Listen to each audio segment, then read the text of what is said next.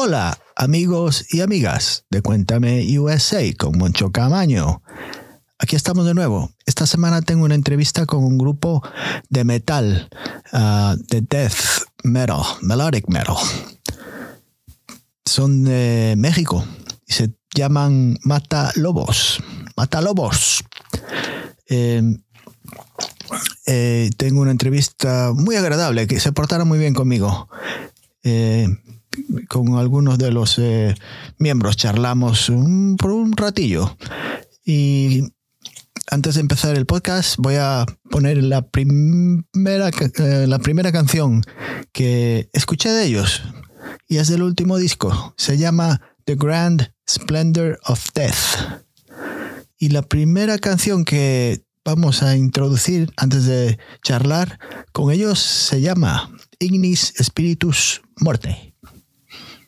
Y al final del eh, episodio eh, tenemos eh, otra canción que voy a colocar y se titula Swallowed by Earth, del mismo em, trabajo de ellos, el mismo, del mismo disco, como os dije ya, se llama The Grand Splendor of Death y acaba de salir hace muy poco tiempo.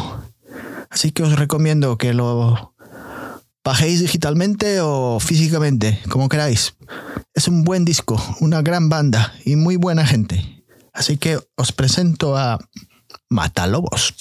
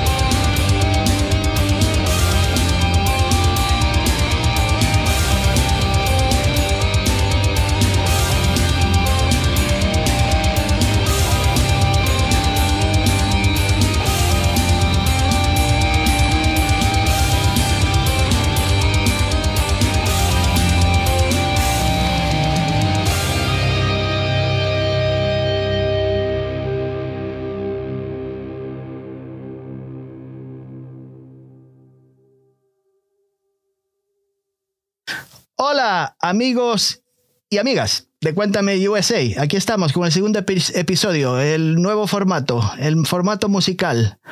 Y hoy vamos a hablar con tres miembros de un grupo, un grupo de México, de la ciudad de León.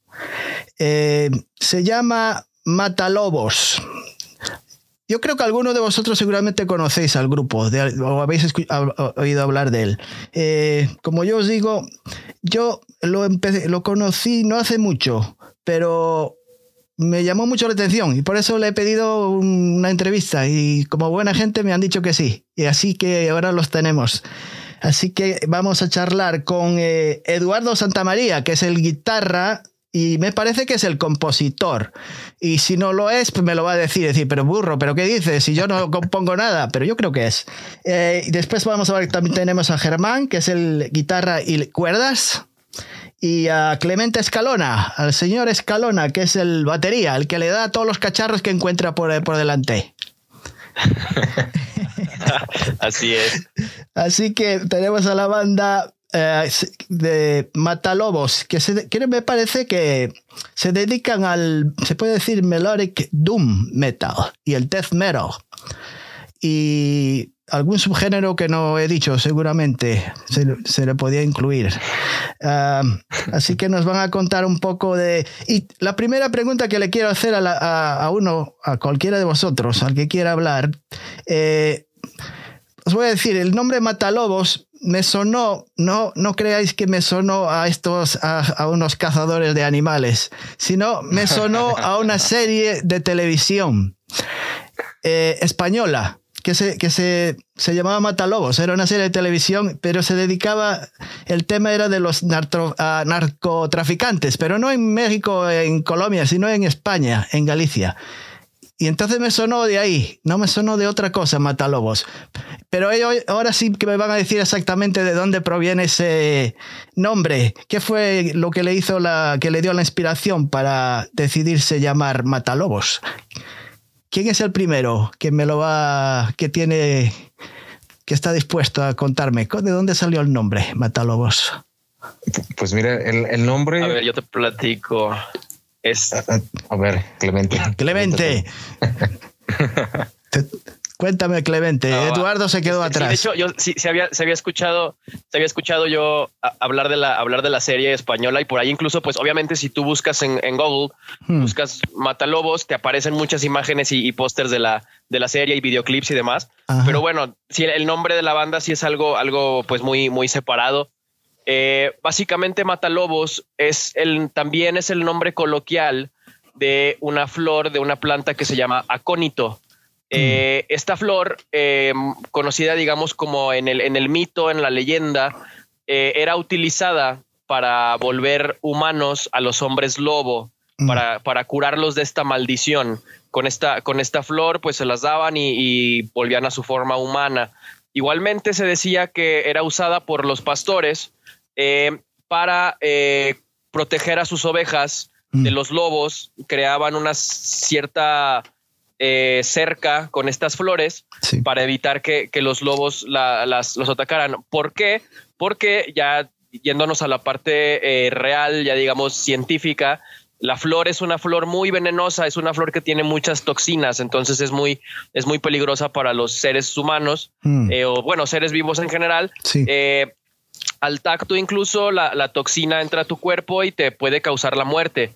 E incluso eh, es una toxina que es muy difícil de, identificar cuando hay una intoxicación con esta planta. Es muy difícil de saber qué la causó, porque se sabe ahí disfrazar bastante bien. Mm. Eh, y bueno, básicamente de ahí viene el nombre, el nombre de la banda de esta flor. Eh, hay una cierta analogía que a mí me gusta mucho, que es que es una flor muy bonita, a la, vista muy llamativa, de un color morado este, muy fuerte que llama mucho la atención, entonces eh, te, llama a quererla tocar, a quererla cortar, sin tú saber que estás teniendo contacto con una con vegetación que es muy tóxica. Eh, y bueno, hay, cierta parte que me gusta a mí relacionar con lo que hacemos en Matalobos, porque es una música, pues como lo mencionabas, melódica, eh, muy melancólica, muy, muy también igual, con ciertamente pues, llamativa por el tipo de, de arreglos que le damos, pero por otro lado todo el concepto que manejamos, las líricas son muy obscuras, tienen como esta contraparte venenosa, entonces a mí me gusta mucho relacionarlo de esa manera. Mm, pues eh, si, si tenéis esa planta por ahí me la podéis enviar porque se la quería pasar aquí a algún jefe pasado que tuve yo aquí.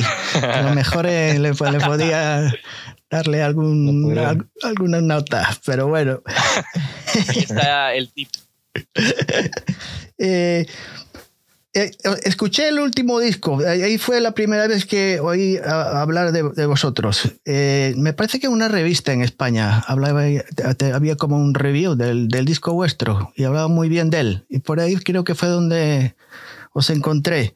El disco eh, que salió en el mes de diciembre, si estoy en, lo cierto, me parece que fue en diciembre cuando salió, se llama The Grand Splendor of Death. Y lo he disfrutado bastante. Eh, me gustó. Después me, eh, me fui un poquito al primer trabajo vuestro, el primer disco completo que fue eh, Arte Macabro. no sé cuál de los dos me, me, gustó más. Creo que están a la par casi. No, no sé vosotros qué creéis. ¿Que ha, habido grandes, grandes cambios de, ese trabajo al nuevo trabajo? ¿O creéis que vais por el mismo estilo? Yo creo que, este nuevo disco, la, diferencia principal es que eh, con el con arte macabro eh, prácticamente tuvimos poco tiempo para componer, para hacer los arreglos y para empezar a grabarlo. Pero ya con este nuevo material hubo el tiempo suficiente para que todos los integrantes este, formáramos partes de la creación y de los arreglos Mm. Y, creo que personalmente es un, disco al que yo le me siento más orgulloso de él, mm. porque siento que está, es mucho más compacto todas las canciones, eh, donde los, todos los arreglos que hay, toda la estructura que hay de las canciones está ya bien definido, bien pensado. Sí. Me pasa con Arte Macabro que hay dos, tres detalles que escucho y digo, ah, hubiera grabado diferente, hubiera hecho otra cosa, hubiera Ah. Pero con este disco me siento, creo que, que, no habría otra forma de, de, cambiarlo, buscar otro sonido o que esté disconforme con algo en la parte de, composición. Mm. Pero pues yo creo que obviamente cada que saca algo nuevo, alguna banda, pues siempre mencionamos que, es, lo mejor, ¿verdad? Porque sí porque hay que, hay que venderla, hay que saber venderla y no podemos decir, ay, es. Sí, mejor que compréis el, primer trabajo porque el segundo es un poquillo flojo. Sí, no, sí, entonces, pues ya, ya, ya ahora sí que cada persona, pues va a determinar si, le parece un mejor trabajo, igual, muy diferente. Este, eh, creo que para nosotros sí es diferente porque sobre todo las canciones las recortamos, hmm. buscamos no alargarlas de, más por simplemente por cumplir, llenar con canciones de 7, 8, 10 minutos. Sí. Eh, buscamos principalmente que, fueran canciones que pudiéramos tocar en vivo y que bueno, ahorita no, no, no sabríamos decir si, si es posible o no. Eso será pronto. Ya, ya, ya. Pronto, ¿eh? Y hay Sí, dime. No. Os iba a preguntar solamente si había alguna canción que os gustaría tocar en vivo más que otras, o que están diseñadas más para tocar en un lugar amplio, grande o en un sitio pequeño. No hay diferencia en, los temas. Se adaptan a cualquier local. Yo creo que em, la última canción del disco, que es la, más larga, creo que por ahí rosa los 10 minutos, mm. entre 8 y 10 minutos, no recuerdo me parece que es una canción muy personal y que probablemente en un show en vivo, como algún festival, algún con mayor cantidad de personas, no, tendría el mismo impacto que podría tener ante una sala, a lo mejor de un público de 100 personas, porque quizás la, la, es, la, atmósfera de esa canción es un poquito más personal y, hmm. y, yo creo que eso sí está diseñada como para, para un público más a lo mejor más seguidores de nosotros y no necesariamente gente que, que no nos ha escuchado. Mm. Ya, ya. Y cuando llegasteis a, la, al estudio de grabación, ya tenías las canciones 100% eh, completas, ya no había opción a hacer algún cambio en la última hora o a alguien se le ocurrió algún, yo que sé, algún riff que dice, mira, me gustaría hacer, eh, añadir este poquito que, un trocito que eh, se me ocurrió la noche pasada, se puede integrar, se puede integrar aquí al final o, al principio o ya no, dicen, no, aquí es grabar y esto es lo que hay.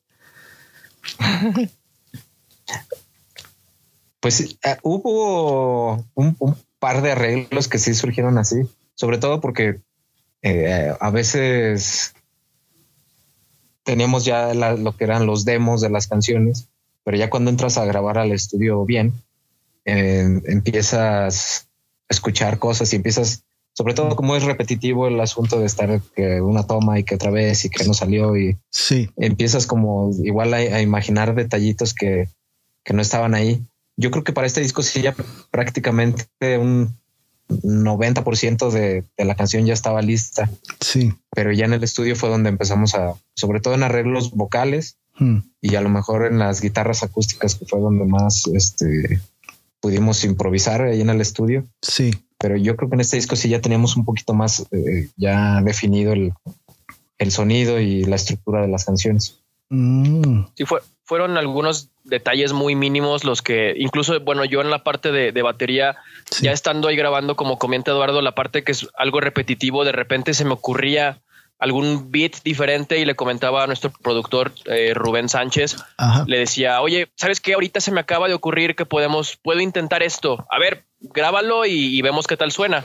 Entonces lo, lo, intentábamos y si, si nos gustaba se quedaba, si no volvíamos a la estructura que ya se tenía planeada en los demos, pero fueron un par de cambios, no fue, no, no hicimos eso con todas las canciones o en, en, gran parte ya estaba todo listo. Y, y además creo que algo, algo muy, eh, muy importante que, que, algo que estamos eh, muy eh, pues contentos de trabajarlo así. Es precisamente allí en el estudio de, Rubén, en Urban Studios, acá en León. Es la, la, la, dinámica que tenemos con él. Él es un productor que es muy abierto a, a experimentar, muy abierto a, tratar diferentes cosas ya en la grabación. Incluso él le gusta mucho participar con nosotros y hacernos ciertas sugerencias, mm. obviamente eh, teniendo pues su papel de, de, productor sin, sin este sin intervenir totalmente en nuestro, en nuestro trabajo, pero él eh, siempre hace muy buenas sugerencias y buenos consejos de cosas que pudiéramos agregar. Eh, sobre todo él que está más, él es guitarrista, entonces él tiene mucho como esa, esa, esa idea y sobre todo en la parte, como decía Eduardo, de guitarras y de voces. Por ahí tuvimos algunas muy buenas ideas que nos gustó aplicar ya en la grabación. Sí, sí. El tema, por lo que comenta Eduardo eh, en la pregunta anterior, fue que precisamente este disco creo que duró como ah. dos años o no me acuerdo, creo que sí fueron como dos años que estuvimos este, trabajando. Este, a diferencia del, de Arte Macabro. Entonces sí, durante ese tiempo eh, se estuvieron trabajando mucho los, detalles de arreglos y es por eso que cuando llegamos al estudio pues prácticamente estaba todo más, más este, Sí. Este, porque sí, de hecho, eh, estuvimos posponiendo la, fecha de producción, o sea, a, la, hora de querer entrar al estudio por varias razones y bueno, luego se dejó venir esto, lo del confinamiento y eso pues también este, sí. hizo que se pospusiera todavía más la, la, grabación. Sí. Pero sí, yo creo que prácticamente, como dice Eduardo, el 90% de las canciones, digo, el 90% de una canción ya estaba ya, aterrizada. Mm. ¿Quién tenemos aquí? Tenemos a un infiltrado. No, no, no, no. Me, se puede presentar. Me imagino que creo ya sé quién es. Se llama. ¿Quién eres tú? ¿Eres eh, Germán? No. se ha ido. Se ha escapado. Se ha convertido en un, soporte como de un celular, yo creo. Se ha, se ha desaparecido de. Ah, ¿Dónde se han metido? Se fue bien. Sí, yo creo que ahorita tiene problemas con... con vale, no pasa nada. Como que tiene problemas de conexión. No pasa nada. Os iba a preguntar, uh, cuando estáis grabando, haciendo vuestras composiciones, eh, ¿escucháis, en esos, ¿escucháis otros grupos eh, que se dedican al mismo género o evitáis no, no escuchar nada que os pueda...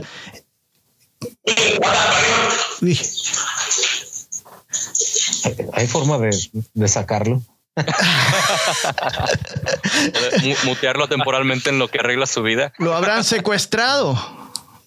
Yo creo. Se lo han llevado. Vas a tener que buscar a, otro componente. Este ya no sirve, ya se ha ido. Antes de que se cancele el tour, creo que necesitáis otro más. sí, sí, sí. No, ya se acá, ya está, no pasa nada. Eh, no, lo que os comentaba era si cuando estáis grabando, cuando eh, estáis escuchando otros grupos o evitáis escuchar a cualquier otra música que pueda interferir con vuestras composiciones. A lo mejor algo que se os pegue, en, que, yo qué sé, en, el cerebro y al final lo estáis metiendo en vuestro proyecto sin darse cuenta. Eh, yo, yo creo que bueno, yo personalmente sí trato de, evitar eso mm. porque mm, como que sí, sí te cambia de repente el, humor o el, chip que traes. Estás escuchando a lo mejor algo más, más rápido, sí. una canción más, más movida y como que buscas eso y, al final de cuentas eh, realmente no es lo que originalmente tenías previsto para esa canción. Pero como traes esa influencia, traes como esa idea de, ay, ¿por qué no metemos esto? ¿Por qué no hacemos lo otro? Como que a, veces no es tan funcional para la canción. Entonces sí trato como que más bien en los días de grabación, un poco antes, tratar nada más de estar escuchando los demos que hicimos. Sí. Tratar de estar recordando las canciones para no sentir tanta esa influencia. Pero eso solo en la época ya de, grabación. lo que es ya el resto, sí, sí trato de, escuchar música de todo tipo. Sí. También para poder implementar cosas nuevas en la música. A lo mejor ideas que, que dentro del género tal cual no, no son tan usadas. Sí.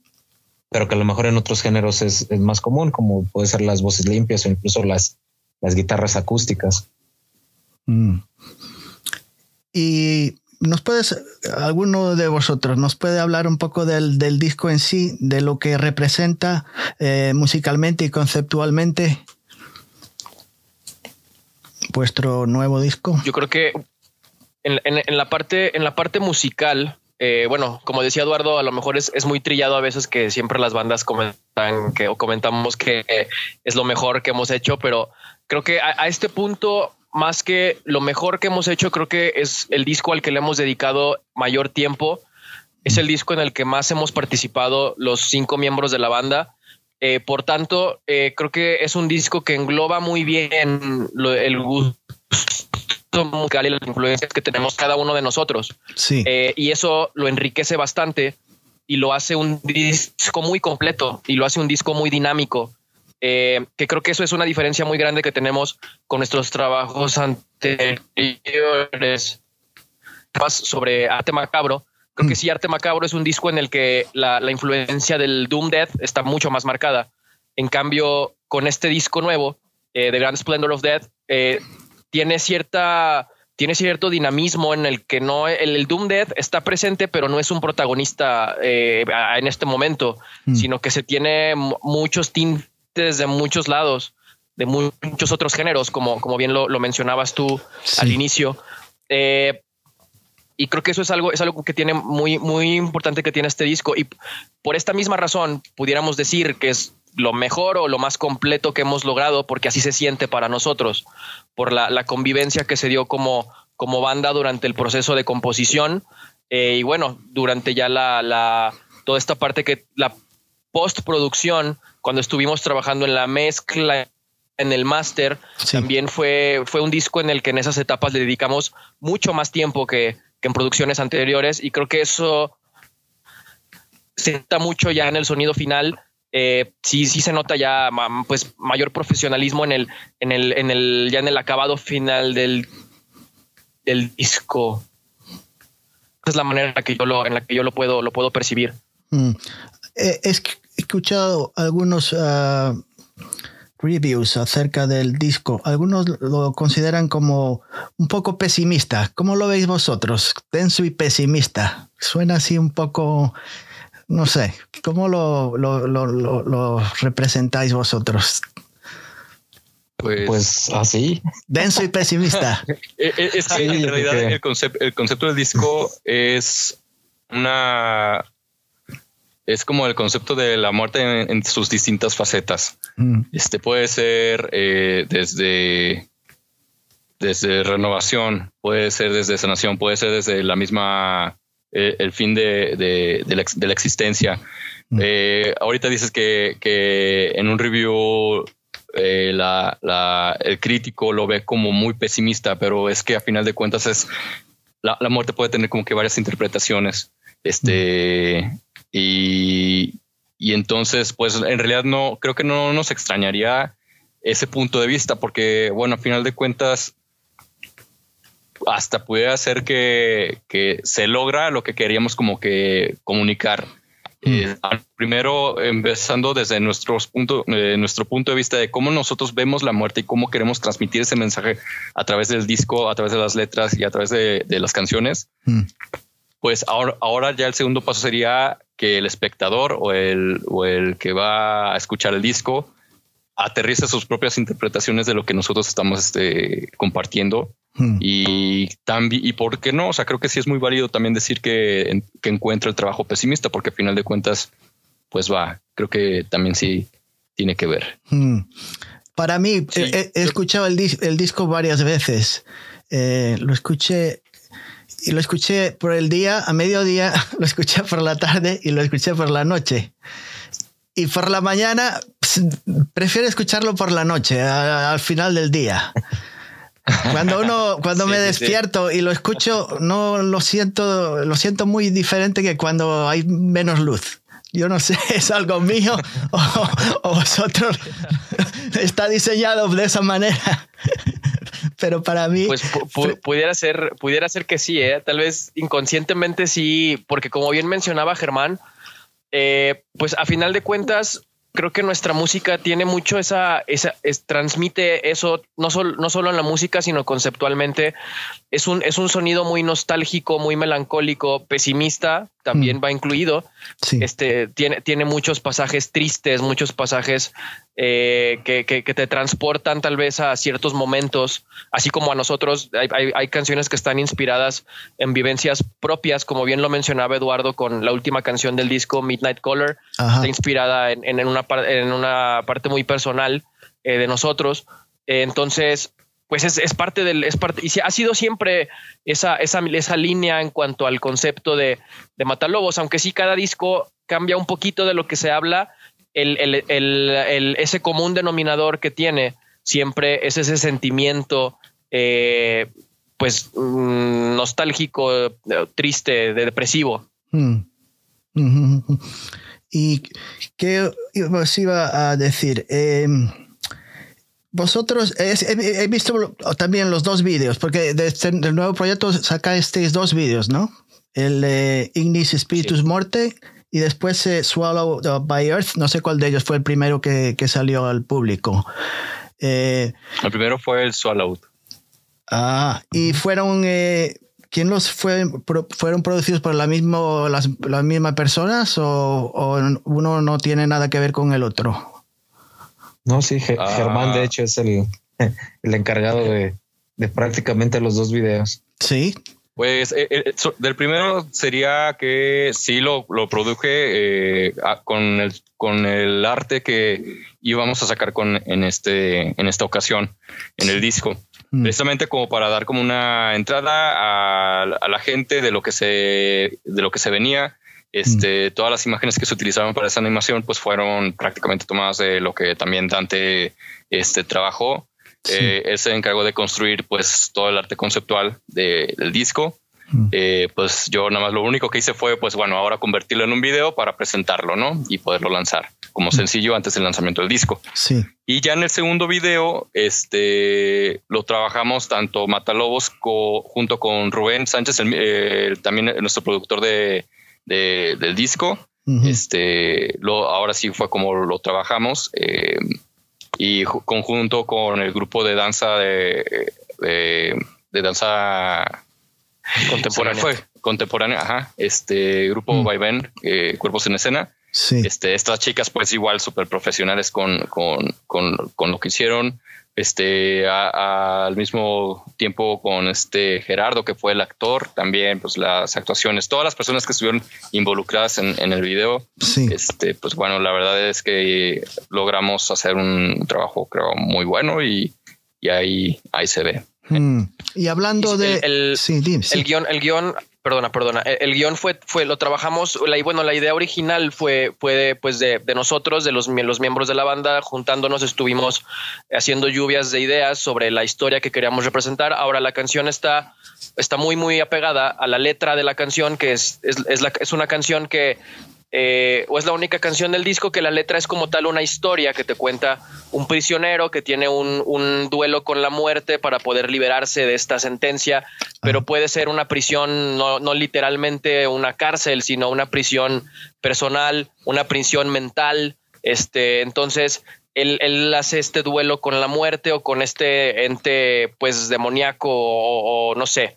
Sí. Eh, con el que él, por ahí pelea para poder obtener su libertad. Y paso, más o menos de ahí estuvimos basando todas las ideas mm. para, para este guion. Nos reunimos con, con Rubén Sánchez, que él también ha, ha sido el productor de, de, nuestros videoclips anteriores, para aterrizar esta idea y luego ya se, se graba y ahí en la grabación ya como tal, Germán se dedicó a hacer la dirección del video toda la, la, toda esta parte y ya después, bueno, edición y demás la hacen Germán y Rubén en, en conjunto.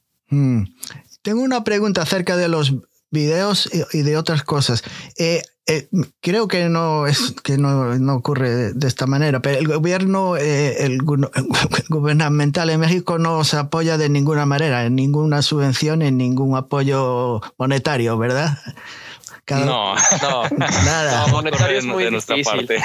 Al contrario, nos, nos cobraron. Nos tratan de pisar aún todavía.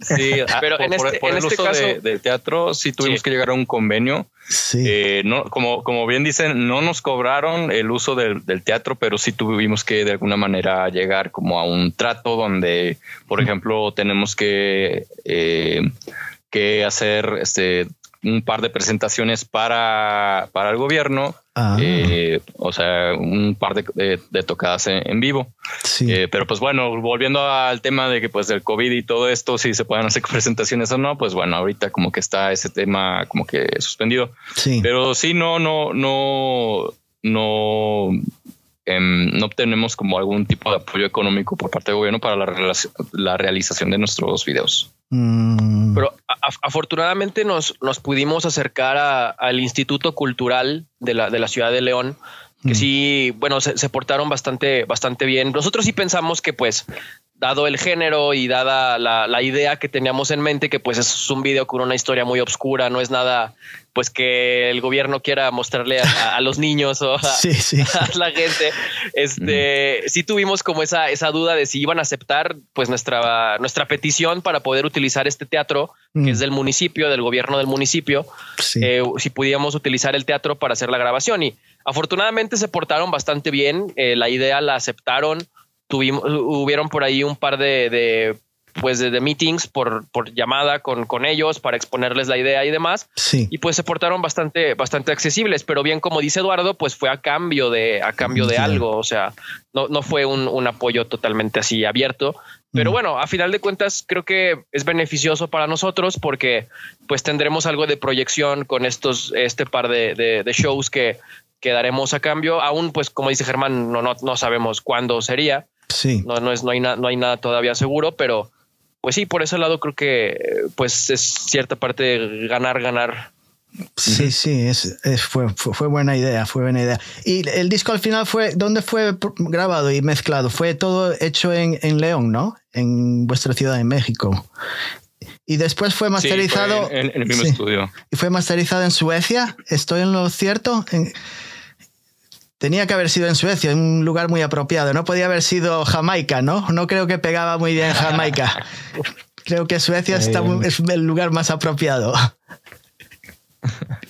Sí, creo que la, intención era ya como darle el toque final. Sí. Con, con, un, punto de vista muy diferente al que tenemos nosotros. Eh, en este caso, pues eh, Yari Lindholm, que fue el que hizo la masterización, pues es integrante de, de algunas bandas que son gran influencia para nosotros. Entonces, mm. tener el punto de vista de él en cuanto a sonido, pues eh, fue interesante porque es prácticamente una eh, como una forma de, de retroalimentar lo que estábamos haciendo y, también buscar ese eh, sonido más directo, más compacto, mm. y también un poquito más oscuro, tal cual como las bandas que, a las cuales pertenece él y que son influencia para nosotros. Mm. Por eso quisimos eh, manejar por ahí la masterización. Ajá. ¿Y cómo, cómo administráis las, las críticas? ¿Las, desecháis por completo o, aprovecháis algunas eh, cosas de lo, que, de lo que veis y oís? ¿Es algo que os, os interesa escuchar? ¿Aceptáis las críticas o no? ¿O os entra por un oído y salen por el otro?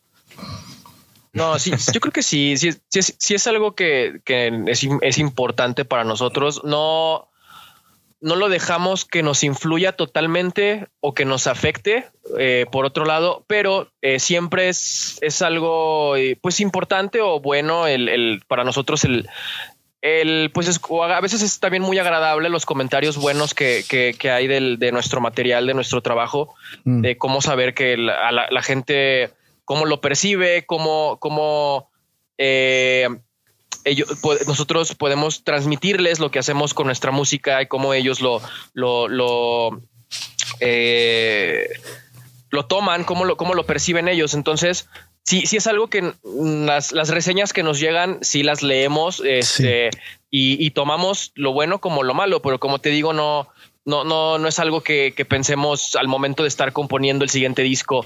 Oigan, hay que hacer esto porque recuerden esta reseña lo que dijeron. O sea, no, no es algo como que realmente dejemos que nos, que nos pegue de esa manera.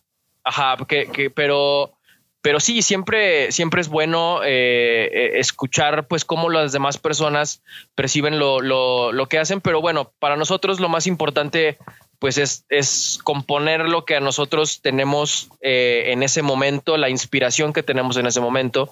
Mm. Y pues eso es, lo principal para nosotros, pues eh, satisfacernos nosotros y ya después cuando alguna otra persona lo, lo le llega y lo, lo, lo, disfruta y tiene, y tiene esa conexión, pues para nosotros es un es, es, es mucho agrado y es un plus muy, muy importante. Mm. Y ahí en, en, en, la ciudad, en León y, toda la zona ahí que esté cerca, hay muchos grupos que, que, que, que toquen el mismo tipo de música que vosotros, eh, el mismo género o un subgénero parecido. ¿Os lleváis bien con ellos? ¿Tenéis buenas relaciones o existe mucho la envidia? ¿O cómo os, cómo os lleváis entre vosotros, entre los varios grupos que seguramente tiene que haber por ahí, ¿no? Aquí en la ciudad hay realmente proyectos muy interesantes.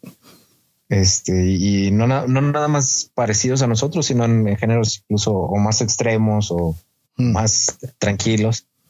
Eh, por ejemplo, está Dark Matter, que es una banda que ya participaron en el 70 mil toneladas de metal, que pues es un festival muy importante internacional. Sí.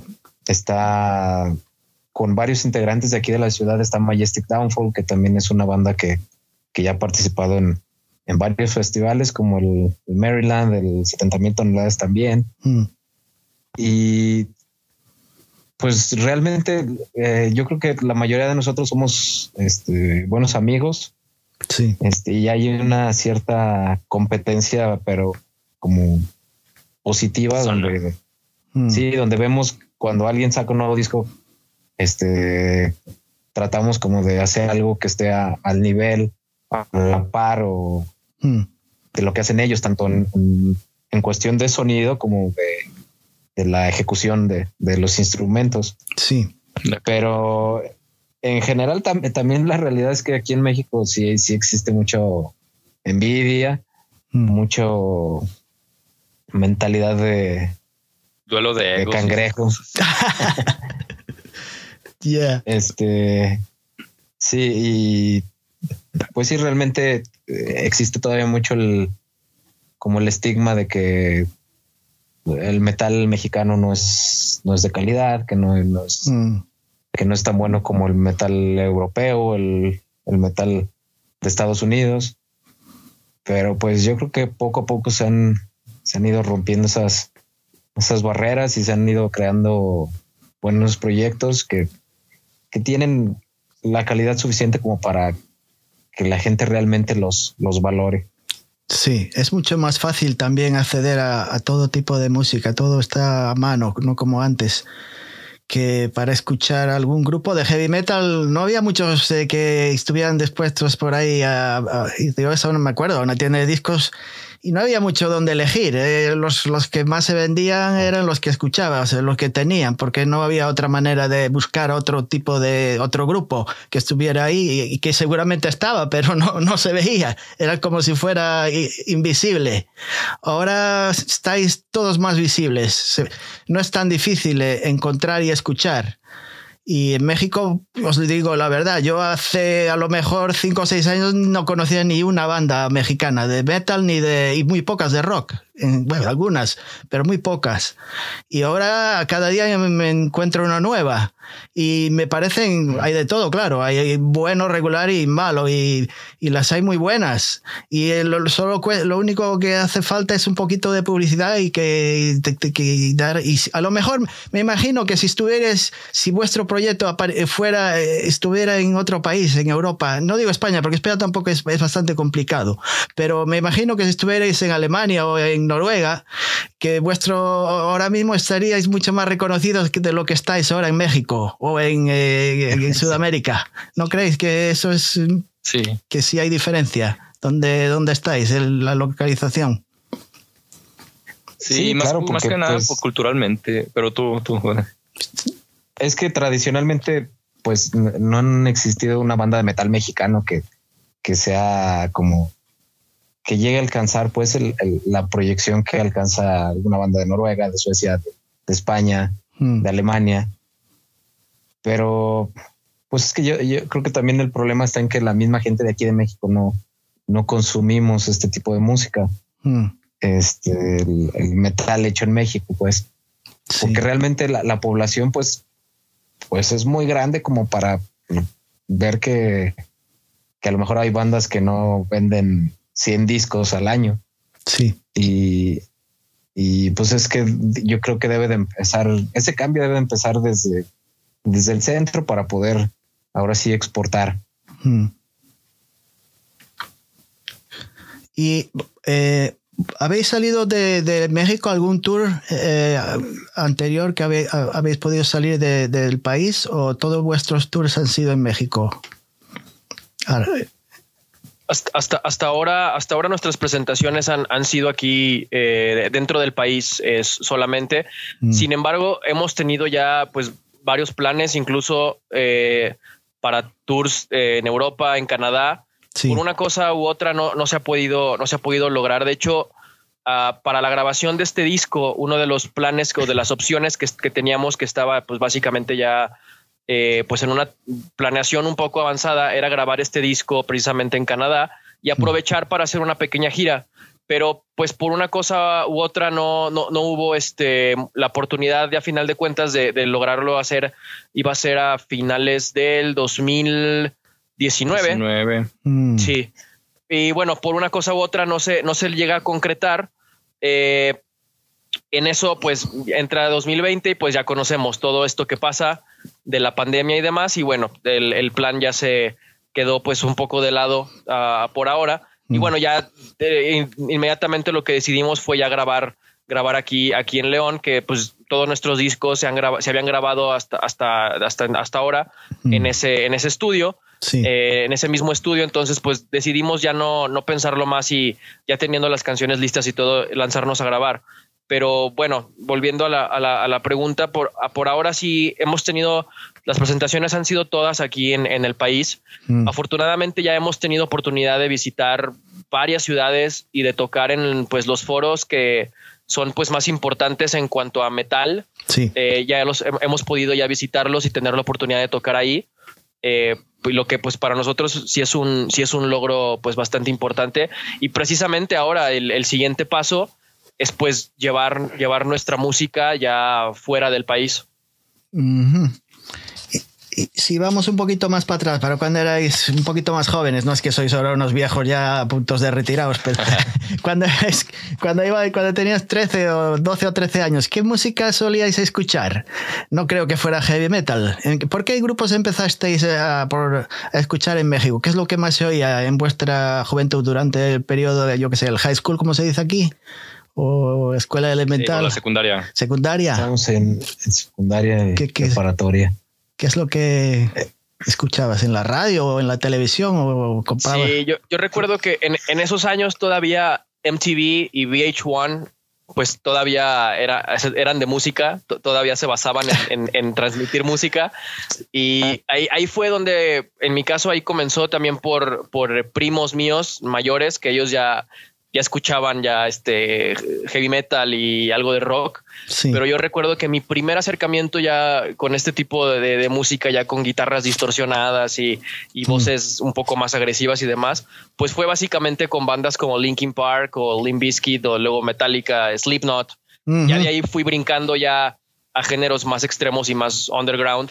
Hmm. Eh, pero básicamente con ellos fue mi, fue mi primer acercamiento y fue gracias a, estos canales de, televisión. MTV. Mm, Yo eh, cuando comenzó MTV en, el principio, en los 80, 80, 81, fue al principio. Fue cuando abrió el canal en Estados Unidos. Fue la primera vez que empecé a escuchar vídeos, a ver vídeos y y si os digo la verdad, al principio era bastante bueno el canal, me gustaba, era alguna novedad y, y veías todos estos vídeos que y al principio todos eran blanquitos los que salían en los vídeos. Era todo rock, puro rock. Después fueron a empezar a metiendo a, Michael Jackson y algún grupo así, algo a mezclar, a mezclar. Y fueron pasando los años. Al final se convirtió en una basura de canal. Pero al principio, al principio sí, fuera donde yo también vi muchos vídeos donde más me llamó la atención todo eso fue a los comienzos. Eh, y sí, fue una buena, muy buena plataforma. Sí, sí, sí, fue algo que, yo empecé a escuchar todo tipo de música. A mí me, gusta casi todo el tipo de música. En los, a, a, finales de los 70 fue cuando yo empecé a escuchar grupos españoles y, durante la dictadura de Franco no se escuchaba mucho, mucho música rock. Más bien estaba bastante prohibida. Eh, música clásica y música eh, flamenca, popular, española y todo. Y después llegan los Beatles un poquito y tal. Pero sí, al principio yo también, lo primero que escuché, los grupos que, son los Deep Purple, de mi edad, de mi época, Deep Purple y Rainbow y todas esas eh, US Priest y... Claro. Sí, entonces pues fue lo primero que donde yo agarré un poco el gustillo por, la, por esto. Y ¿Qué os iba a decir? Eh, si yo es, eh, buscara en vuestra discografía, en vuestra casita, todos esos discos que tenéis guardados, ¿encontraría alguna sorpresa ahí que nadie se espera que tenéis eh, guardado ahí?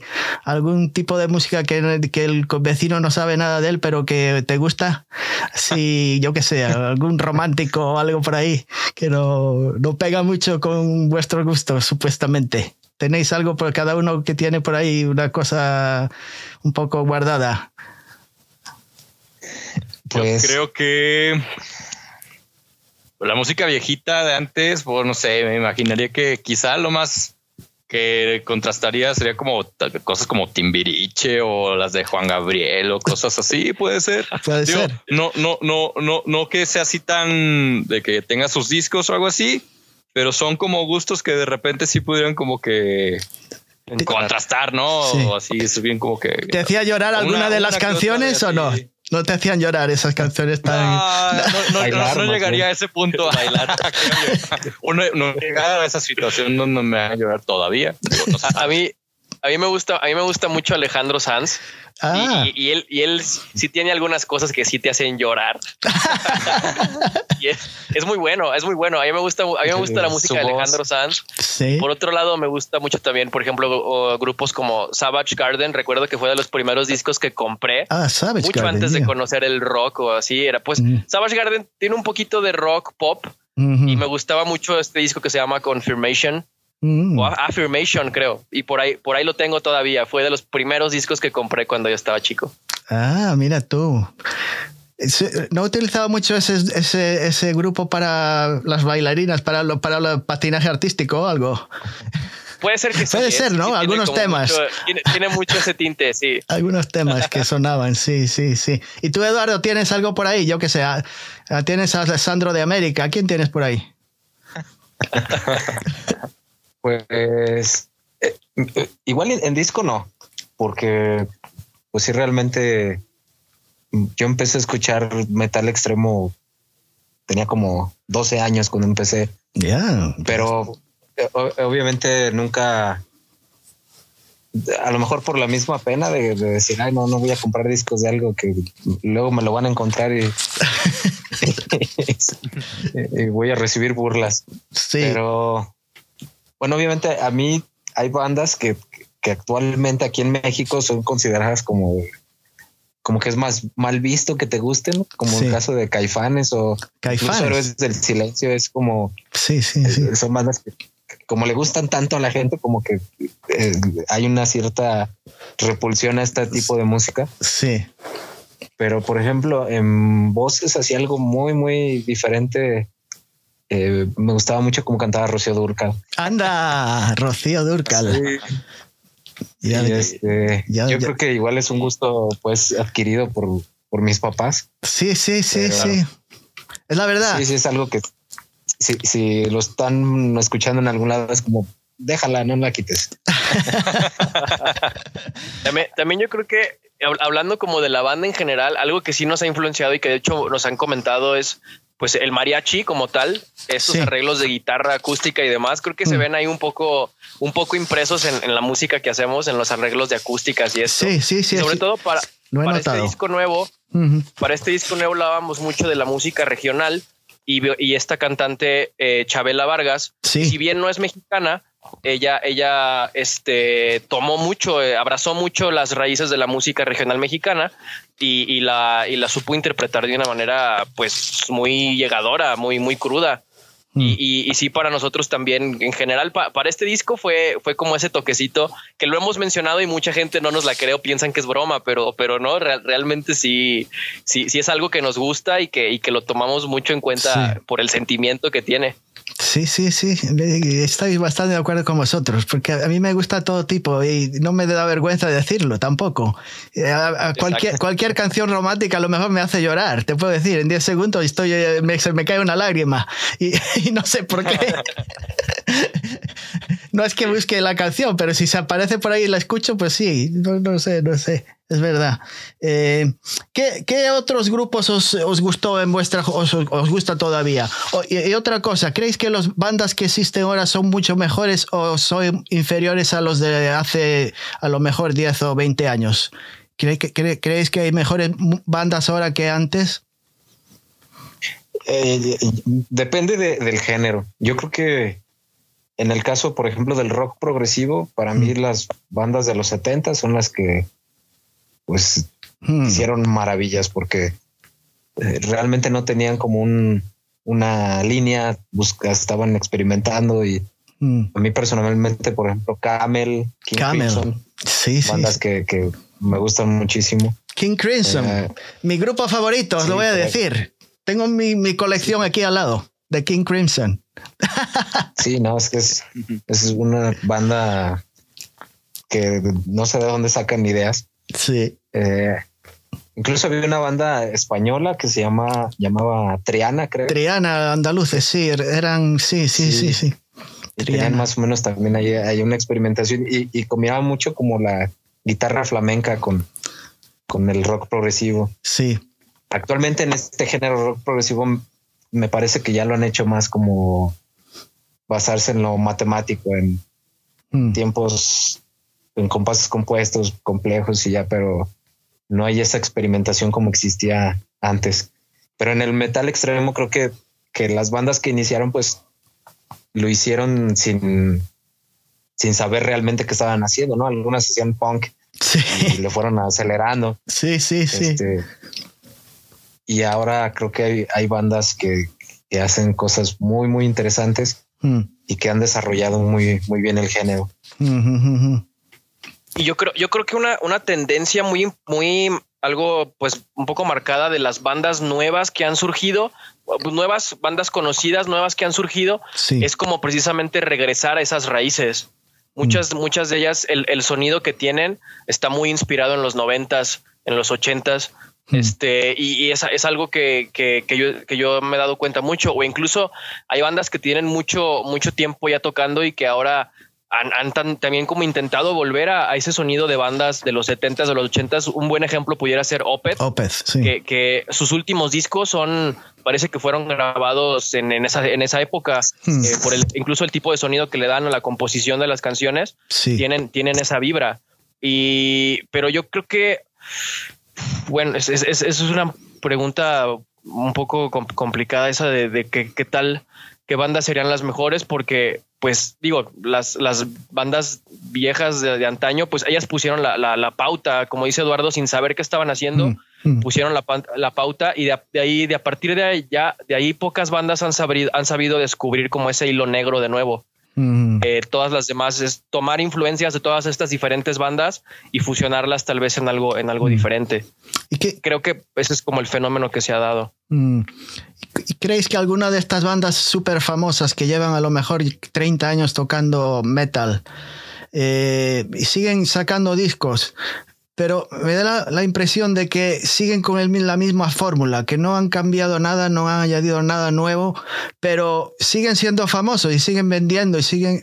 A mí es mi opinión. No le veo, no quiero mencionar muchas bandas, mencionar las bandas, pero hay muchas de ellas que llevan muchos años y, no, han, no, no, aportan nada más de lo que ya habían hecho anteriormente. No, no, no tratan de hacer nada nuevo. No sé si estoy lo mejor. Sí, eh, en, lo, en, lo, personal, de mis bandas favoritas, que son pues bandas que mencionas que tienen 25 o 30 años tocando, siempre mis discos favoritos son de, de los discos de los primeros que sacaron en los entre, entre el 95 al 2000 y algo, inicios.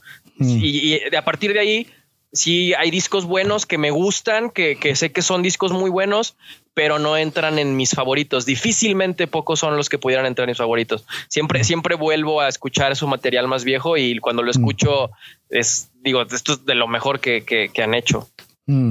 Y es que, bueno, también hasta cierto punto es entendible. Yo creo que el caso eh, eh, que podemos pensar es obviamente Metallica. Es una banda que pues realmente no ha hecho nada nuevo desde como 20 años o más. Sí. Pero pues es que ya con la cantidad de dinero que genera Metallica, pues ya ellos no tienen necesidad de hacer algo diferente o hacer algo nuevo, sino yo creo que Sí, Sacan discos nada más por como para no aburrirse.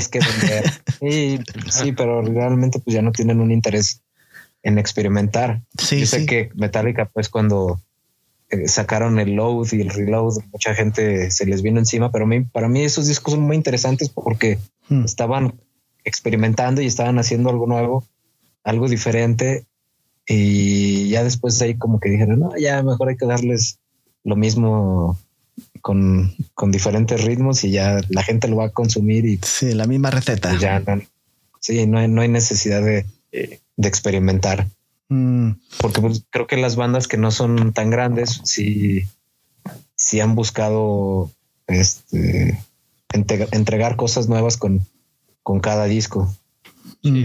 Yo creo que un, muy buen ejemplo que se me viene ahorita a la mente es Catatonia, Sí. Que es una banda que tú puedes escuchar un disco y otro y cada disco es diferente al otro, o por lo menos, o tiene, tienen como etapas, hmm. como pequeñas etapas de a lo mejor un par de discos y luego de repente cambian totalmente otro par de discos y luego algo totalmente diferente. Y es una banda que, que ha evolucionado pues muchísimo. Obviamente en el proceso pues han perdido seguidores y por otro lado han ganado muchos. Hmm. Por ejemplo, comenzaban haciendo ellos un Doom en, sus en los noventas y a lo mejor esos fans desde entonces muy pocos los seguimos escuchando ahora que tocan ya de algo totalmente progresivo, pero ganaron muchos fans del progresivo que no los escuchaban en sus inicios y ahora brincaron a escuchar lo que hmm. hacen ahora. Entonces, como precisamente... Como Opeth, lo muy parecido, ¿no? Exacto. Sí, sí, sí. A final de cuentas, pues digo, son, son ahí, se influencian entre ellos, ¿no? Son, son del mismo círculo de amigos. Y hmm. creo que por, ello mismo tienen como esa, como ese mismo, han manejado como ese mismo camino ambas, ambas bandas. Hmm. Y, a la hora de, vos, de vosotros, de, componer, ¿qué le dais más importancia? ¿A la, ¿A la lírica, a la narrativa o a la música? ¿O le dais igual valor a las dos? Yo, creo que son dos procesos diferentes, ¿no? Yo trato de, de, de, darle a ambas, mm. eh, porque creo que, que, cada canción debe de tener un propósito, no nada más como que ahí vamos a juntar riffs y, y, a mm. ver qué sale y luego ya después le metemos una letra y a ver qué, que mm. hable de lo que sea. Sino que siempre trato a la hora de componer una canción como tener aunque sea un tema o una idea de, a ver, quiero que esta canción hable de, de algo en general. Hmm. Y ya entre todos a lo mejor desarrollamos el concepto y, Dante es el que se encarga de como de filtrar todas las ideas y ya darle hmm. este, la idea principal. Pero sí creo que, que, las canciones deben de tener esa, pues ese concepto o ese, esa idea para, para poder desarrollarlo bien y, y, que sea coherente la música con, con la letra, porque igual si tuviéramos esta música y estuviéramos hablando de, de ir a recolectar flores al campo. Y, sí. Pues como que no, no sé qué también sonaría. Sí. A, menos, a menos que estén recogiendo unas flores de matalobos. De matalobos. o a lo mejor que no, como no que alguno lo que estoy escuchando no entiende, no entiende el inglés, pues a lo mejor piensa que la letra es maravillosa, ¿no? no le, le, encanta la música. Como era, como me solía pasar a mí, que no entendía nada del inglés, me encantaba la canción y el día que me enteré de la letra me parecía una chorrada de, de letra, pero me gustaba la música. sí, sí, sí. sí sí es posible, ¿no? De hecho, por ejemplo, a mí me pasa con mis papás que de repente escuchan alguna canción y dicen, ay, qué bonita canción. si supieras de qué hablas. Suena muy bien, pero ten cuidado, ¿no? Sí. Ah. del suicidio. Habla de suicidio. Hablando de eso, estaba escuchando hace, hace unos días en, el coche una canción, no me, no me, acuerdo de quién era, era de un grupo de, de, death, de hardcore, me parece, de esto de los 80. Y tenía a mi sobrinita atrás sentada y dice, me dice, Why are they so angry? ¿Por qué están tan, gritan tanto? ¿Por qué están enfadados?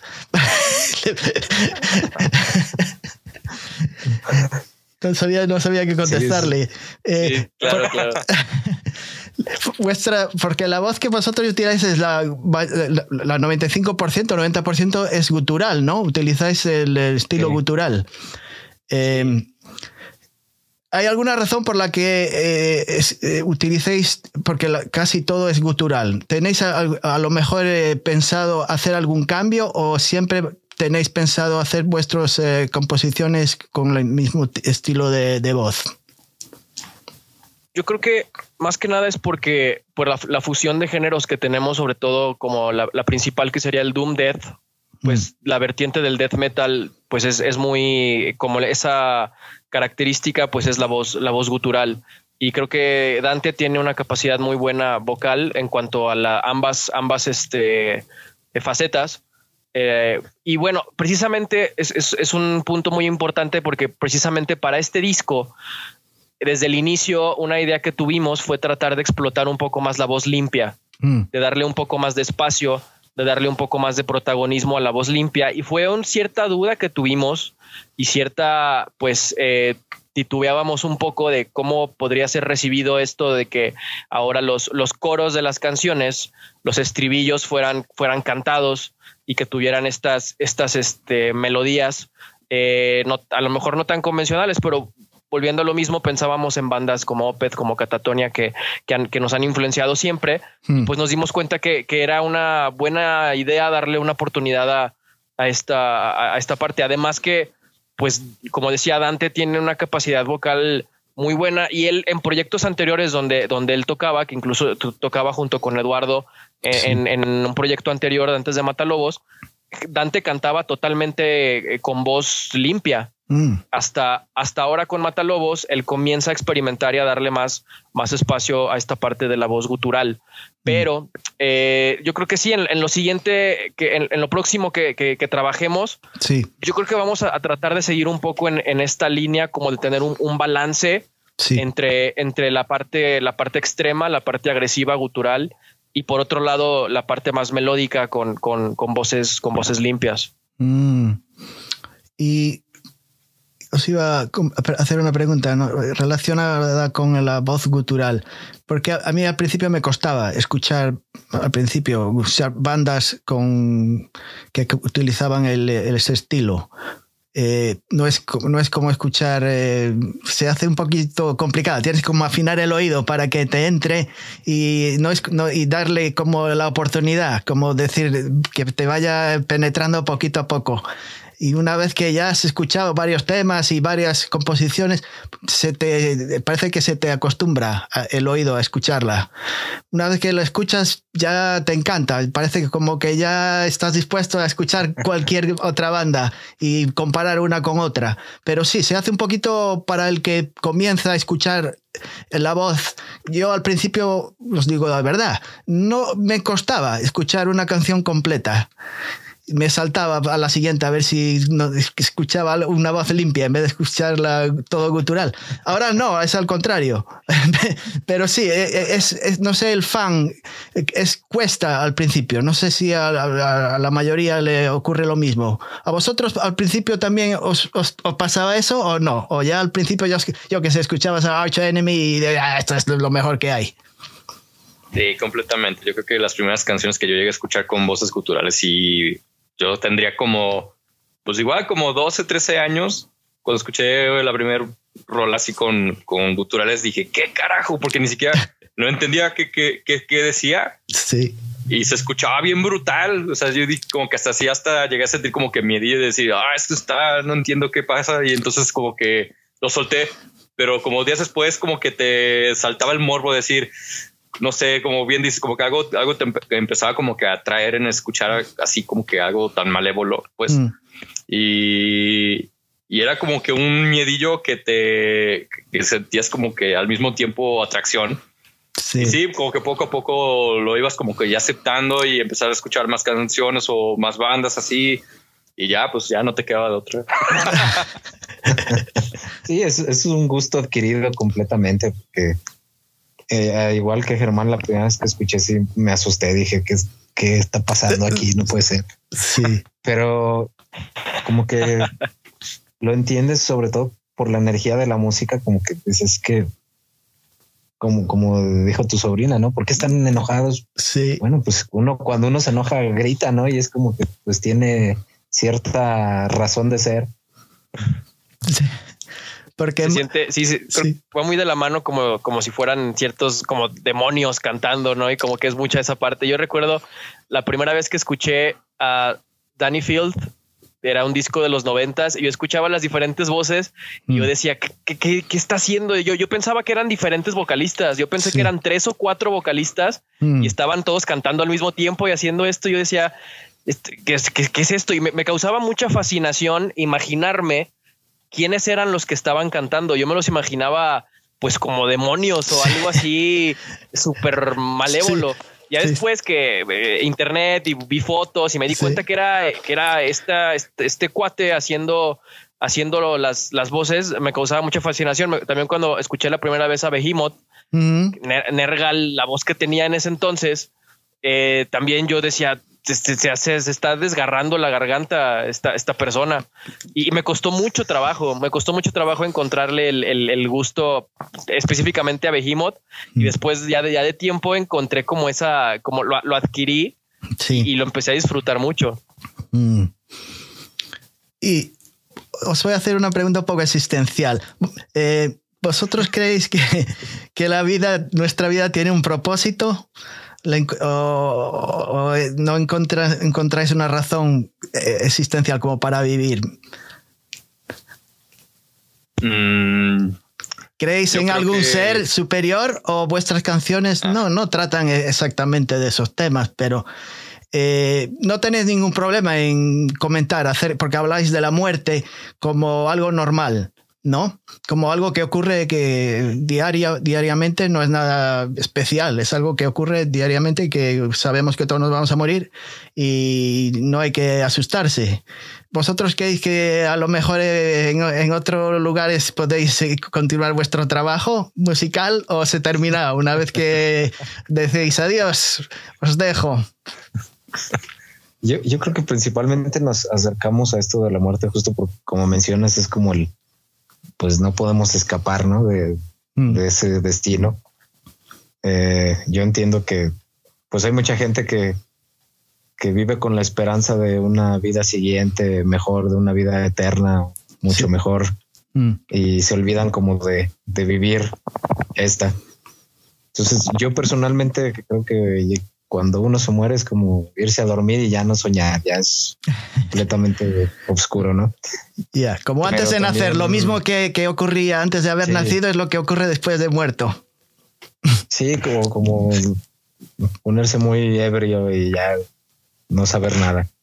Este, también veo que, pues, igual como propósito en la vida, pues yo creo que el único propósito es eso, ¿no? Es vivirla y es este, hmm. pues hacer lo que, lo que puedas y lo que quieres hacer en el tiempo que tengas, porque realmente ni sabemos si, si tenemos una, un tiempo determinado, ¿no? realmente la vida es, es injusta, ¿no? O sea, hay gente que puede morir a los 20 años y hay gente que muere a los 80 y realmente no tiene nada que ver con, con su forma de vida, con si fueron buenos o si fueron malos, o si sí. todos estos preceptos morales. Entonces yo creo que para mí es como reconocer que vamos a morir y tratar de, de aprovechar el tiempo que tengamos para, pues, para hacer algo que, que nos llene, ¿no? Mm. Sí, yo creo que, que, por ejemplo, respondiendo a lo de la, lo de que si yo creo que si yo creyera que, todas las personas tenemos como algún tipo de sentido en la vida, hmm. pues no creo que sea como un, un propósito, un sentido fijo para todos, sino hmm. eso es ya es como que algo muy personal. Este, si tú llegas a esta vida y de repente descubres que te encanta la música y te quieres dedicar tu vida a hacer música, pues la haces. Si, si tú de repente encuentras que, que te gusta este, dar clases o, dedicarte a, compartir conocimiento, pues bueno, lo haces. Creo que el sentido lo es, muy, es algo muy relativo y es algo muy personal que a cada quien pues, le va a tocar, le va a llegar, como se ha llamado, en cualquier punto de, la, de su mm. vida.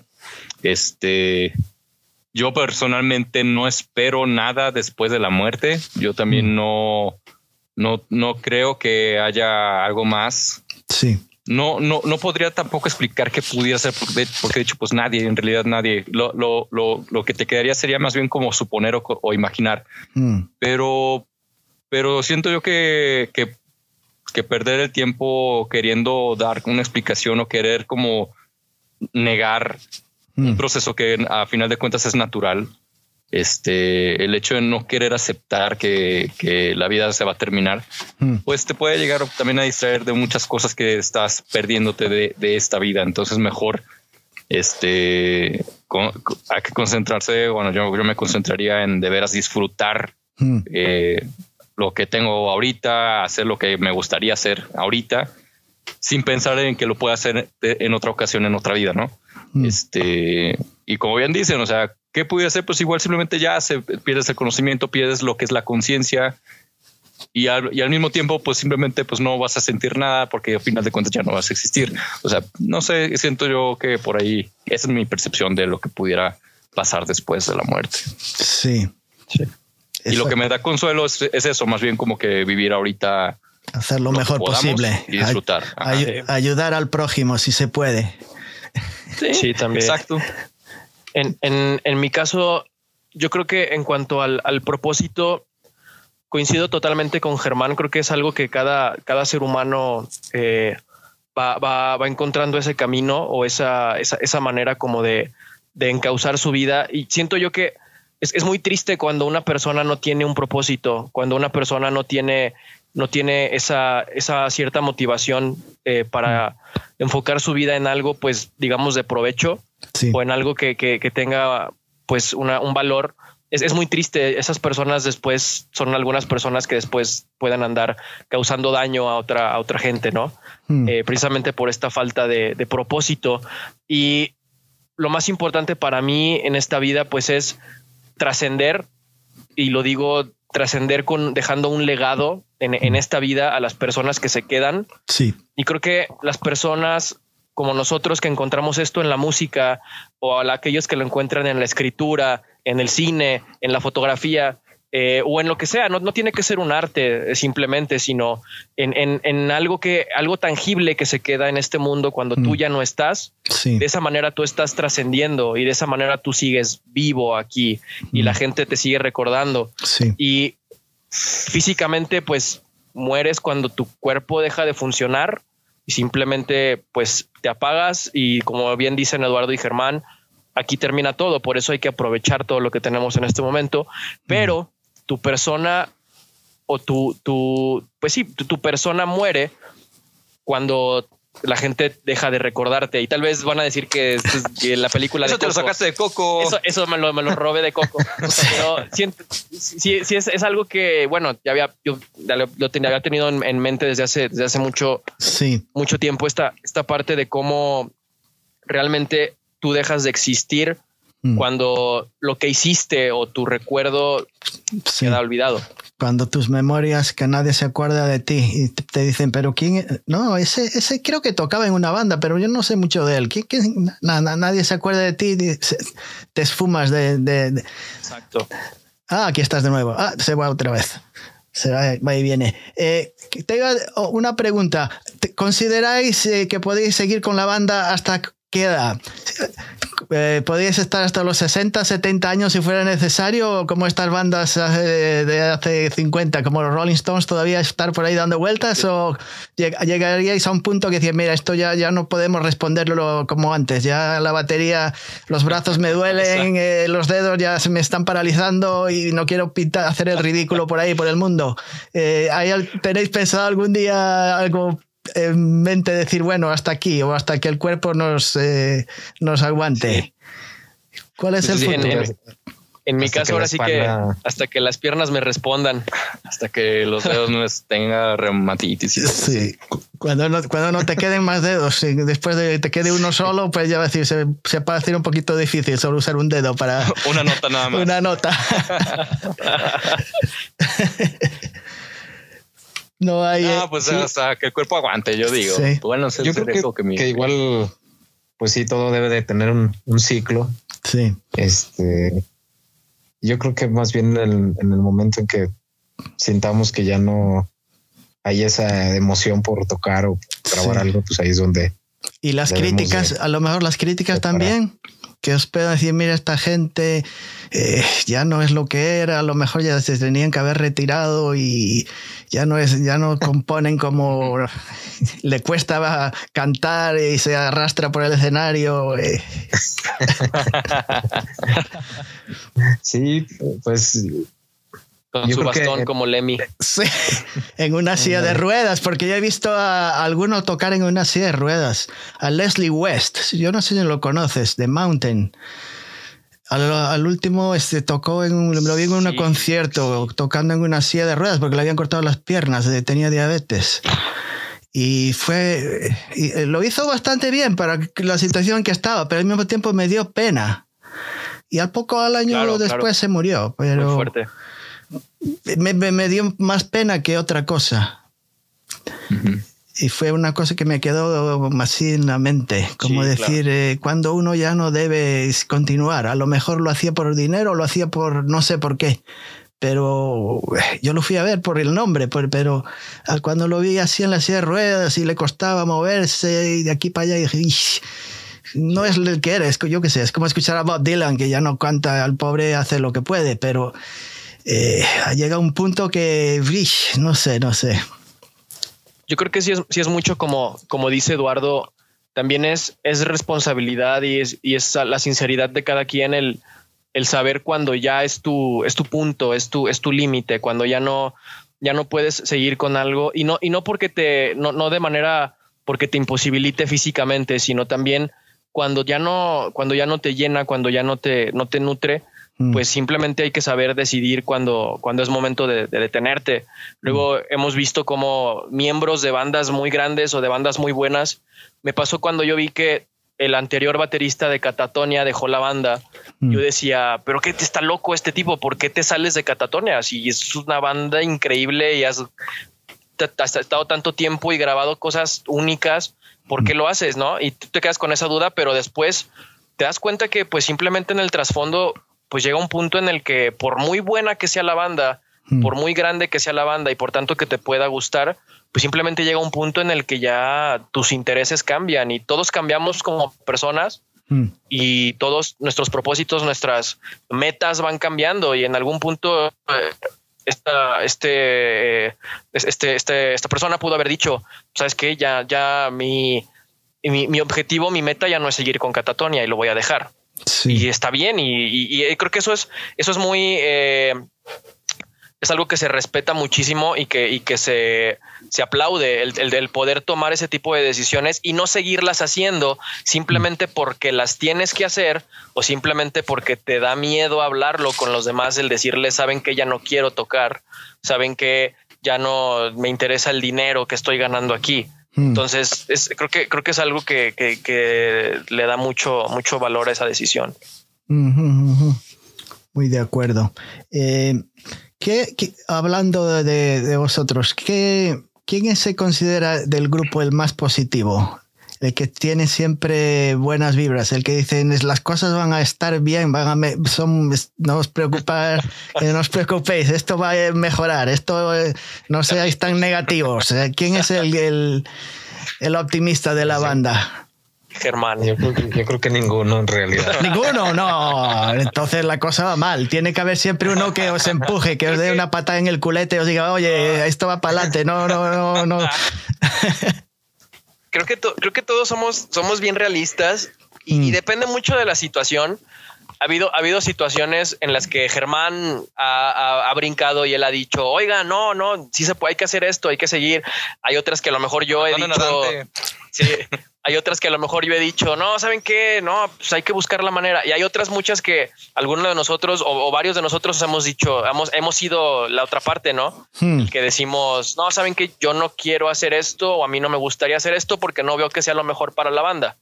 Entonces, creo que, creo que ah, depende mucho de la situación los que eh, eh, hemos tomado como esa, esa posición de ser como el, el que le da como la, el ánimo.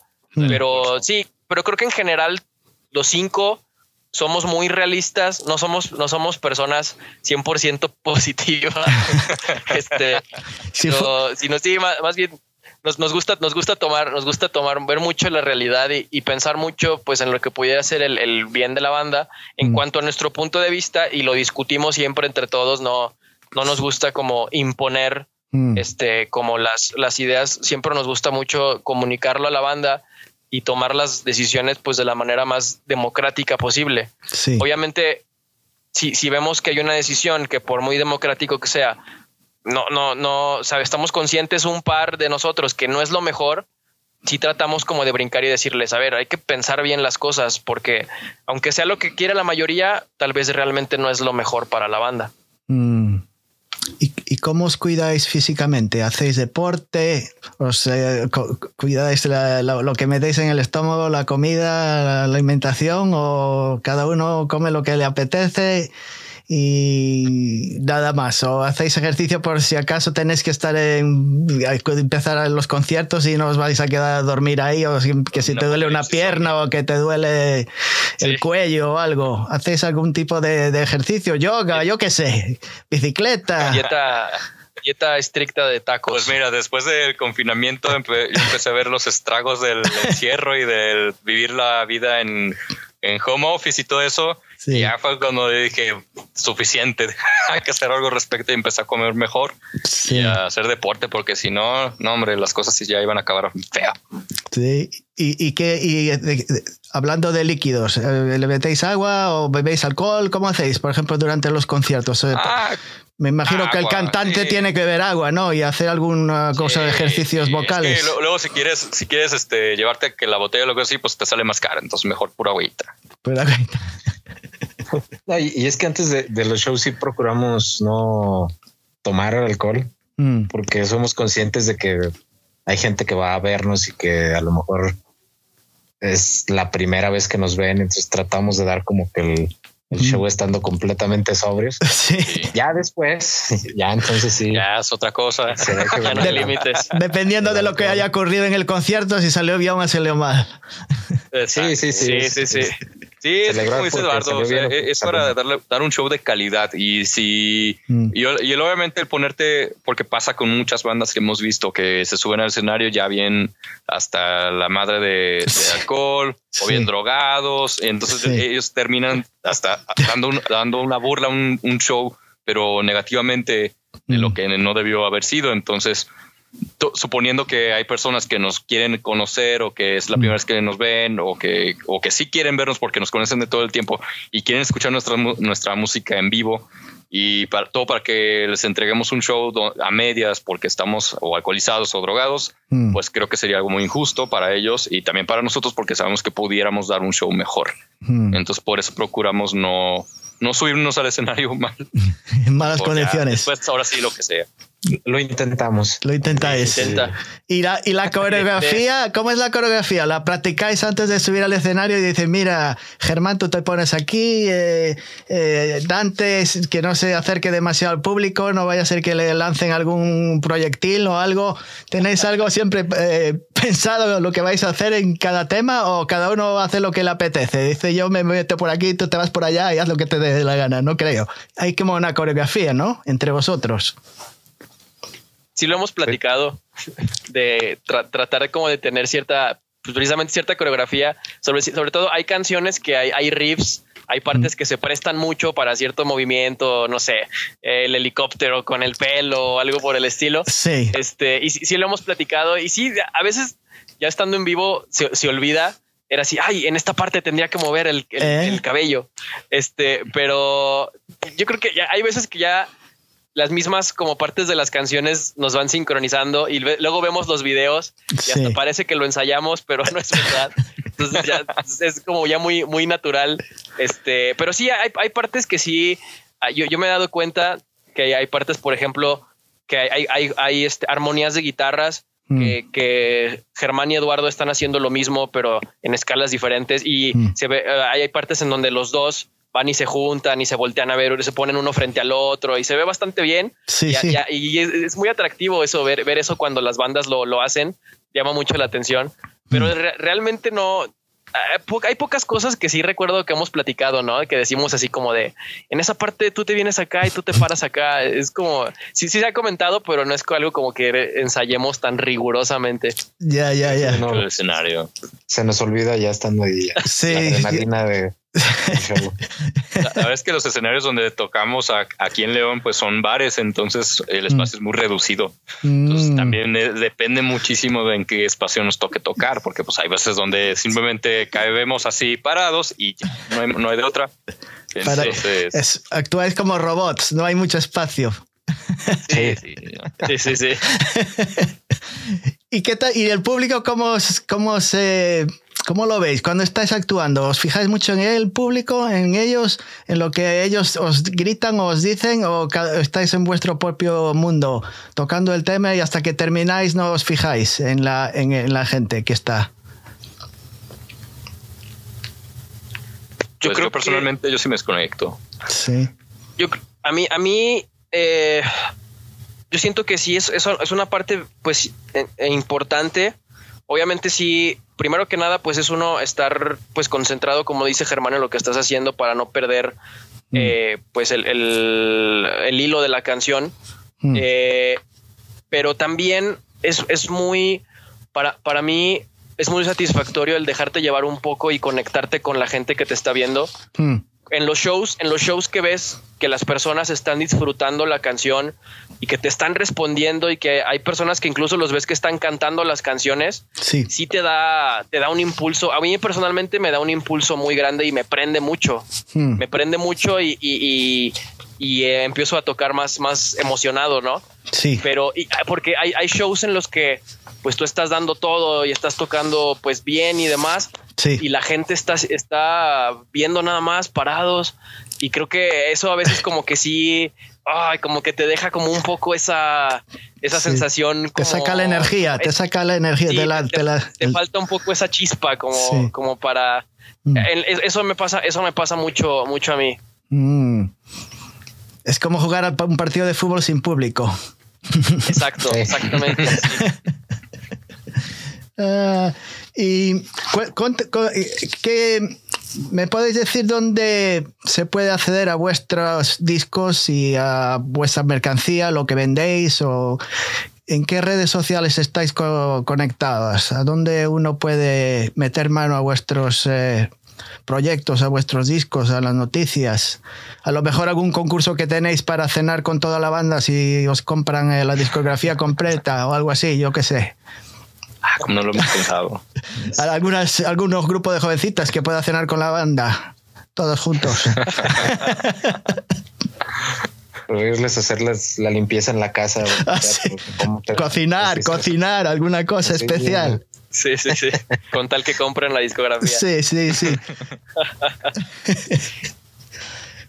Eh, pues, eh, ¿Cuáles son las redes? Eh, Facebook, ¿tenés una web, una página de la, en la web? ¿Instagram? Sí, sí. Estamos, estamos en Facebook, Instagram son nuestras redes más activas, es donde estamos publicando más cosas y todas las actualizaciones, noticias, todo este, las entrevistas que tenemos, reviews, y demás, todos los artículos, siempre estamos tratando de mantenerlo muy actualizado mm. eh, para pues tener esa, ese, ese, ese, contacto, esa comunicación, sobre todo en estos tiempos que pues no tenemos otra, otra manera de, conectar mm. eh, con, con, las personas que, que nos siguen. Entonces, eh, pues sí, y sobre todo Facebook e Instagram es, es nuestra, nuestras herramientas más, más fuertes por ahora. Mm. También, bueno, tenemos nuestro canal en YouTube donde tenemos nuestros videos oficiales. Sí. Y por otro lado, en, Bandcamp tenemos nuestro perfil en Bandcamp, eh, en donde está nuestra discografía completa para que la puedan escuchar de manera gratuita. Y pues ya igual, si, si, buscan esa, esa forma de apoyar a la banda, pueden comprar los discos y descargarlos para pues tenerlos en, en, sus dispositivos de manera offline. Mm. Y, de, y de esa manera pues también nos están apoyando un poco con, la compra del, material. Eh, para adquirir eh, nuestra mercancía, nuestro, la discografía, vaya, pueden contactarnos ya sea en nuestra página de, Facebook o de Instagram, nos pueden mandar un, mensaje. Tenemos nuestro correo que es matalobosofficial.gmail.com mm. eh, y está la página de nuestra disquera que es concretorecords.com. En cualquiera de estas eh, de estos sitios pueden contactar y para, conseguir nuestro material. Y justamente ahora estábamos hablando sobre abrir nuestra tienda online en Bandcamp para también empezar, empezar ahí a, vender nuestros, nuestros productos. Este, eh, por ahora la parte de, los, de los CDs, eh, la discografía, y pues buscar también por ahí agregar algo de mercancía, de, camisetas, mm. algunos diseños nuevos también. Mm. Eh, eso, eso está ahorita, lo estamos eh, comenzando a, desarrollar para, abrirlo. Y nuestro, también nuestra discografía está disponible en todas las plataformas digitales de, streaming. Sí. Eh, lo pueden encontrar toda la discografía, tanto en Spotify, ah, YouTube, Amazon Music, Google Play. Está, está, está disponible en, todas estas plataformas. Mm. Bien, pues cuando yo ponga mi vídeo lo subo a YouTube, también pondré todos los links, todos los enganches y, en el podcast también lo pondré todo como podéis, pueda el público acceder a toda vuestra discografía, porque tenéis EPs, eh, EPs también, además de esos dos eh, discos por eh, completos. Tenéis en el 2015 sacasteis un EP, ¿no? Un EP. Y en el 2017 también otro, ¿no? Until Time Has Lost uh, All Meaning, uno de ellos, ¿no? Sí. Sí. sí. Entonces, todos los que quieran eh, escuchar ya saben dónde dirigirse. Tienen todas las direcciones pertinentes. pues eh, creo que hasta aquí es, uh, hemos llegado. Ya no os voy a, a, robar más tiempo. Seguramente ya no sé cuánto tiempo estuvimos hablando, una hora y media, podríamos estar hablando más, pero a lo mejor lo, podemos dejar para cuando las cosas mejoren, cuando estéis en, tengáis más noticias. Ya habéis, eh, habéis eh, llegado a Wacken o algún Resurrection Fest o algún sitio por ahí. Claro, claro ojalá. sí. Ojalá estéis por ahí. Después ya cuando os llame para hacer una entrevista me digáis, pero ¿quién es este? No me acuerdo. ¿Quién es ese tipo? Ese tipo es el, gallego aquel, el de New Jersey. Cuélgale, ya dile que otro día ya estaremos, ya estamos muy arriba, ¿no? Para hablar con ese gusano. Habla con, nuestro representante. Sí, sí, sí. Conecta con ellos y ellos nos dirán si vale la pena o no. No, no, en serio. Prefiero que todo vaya bien porque el grupo lo merece. Yo de verdad lo he escuchado y no tenía ni idea hasta hace un mes y medio que no, no conocía. Y así espero que mucha gente se, se pegue a, a, vuestro, a vuestro sonido de alguna manera, que esté presente. Eh, así que os deseo siempre todo lo mejor.